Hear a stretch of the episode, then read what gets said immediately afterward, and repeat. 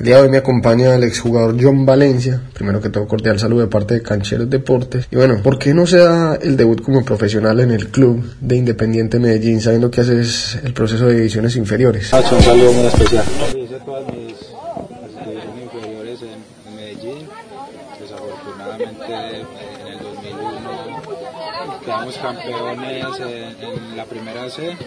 Desafortunadamente, el técnico de la profesional era Víctor Luna y y bueno, el siguiente año eh, estábamos en la lista de, de los con que él iba a contar y, y bueno, salir de Medellín.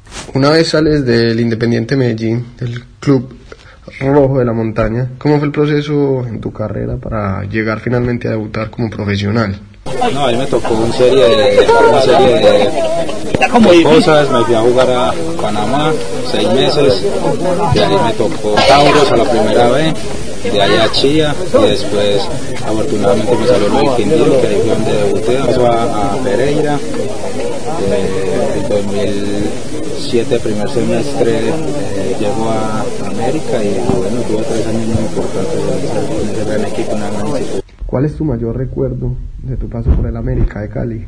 Esa gran familia, ese gran equipo que teníamos de 2008 que era un equipo muy rápido, de grandes jugadores, eh, que éramos más que todo amigos y, que lo demostramos dentro de la cancha. Diego Umaña, ¿cómo marcó esta persona tu carrera en el mundo del fútbol? A ver, el profe Diego, más que un técnico, para mí fue como mi padre, el que creyó en mis condiciones, el que me dio esa oportunidad de, de debutar y, bueno, de, de, llevarme de la mano de la posibilidad. ¿Fue él quien te llevó al fútbol peruano? Sí, fue pedido exclusivamente por el profe, eh, una linda experiencia en Perú, en el Guanabris y, y bueno, como te digo, siempre voy a estar muy agradecido con el profe porque gracias a él que soy. ¿Cómo describirías el fútbol peruano de ese momento en el que pasaste por, por ejemplo, el Juan Aurich y en comparación a lo que es el fútbol de nuestro país?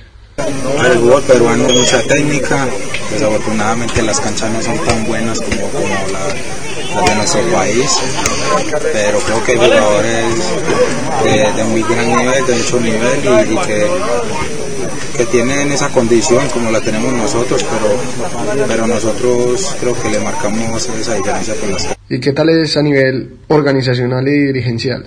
A ver, a mí me fue muy bien eh, con el presidente que había en nuestro club, eh, compañeros, eh, era muy organizado el club y, y bueno, creo que salí sin ningún problema. Háblame de tu etapa en Once Caldas y Atlético Nacional. A ver, ha sido muy importante para mí, para mi carrera, eh, llegar y, y, marcar diferencia, eh, marcar eh, una pauta en esos grandes equipos, donde siempre vas a quedar reconocido por, por, ser campeón. Cuando decidiste por ser futbolista en tus comienzos, ¿cómo era el apoyo de la familia? Apoyo total, desde, el primer, desde que era niño, desde que, que pues, la escuelita siempre tuve el apoyo, me llevaban de la mano siempre y, y bueno, creo que siempre el apoyo fue. Si te pido que traigas a la memoria algún recuerdo, alguna anécdota que te ha dejado el fútbol, ¿cuál traerías? A ver, cuando llegué a la, a la ciudad de Armenia, llegué con cinguayos, llegué con una tulita que hasta el momento los compañeros de hoy en día que, que me vieron llegar me gozan, se ríen de mí porque llegué con una tulita, calladito, sin guayos, con los guayos roticos. Entonces creo que esa fue la, la anécdota más linda que, que me ha pasado en el fútbol. El fútbol, ¿qué te ha dejado?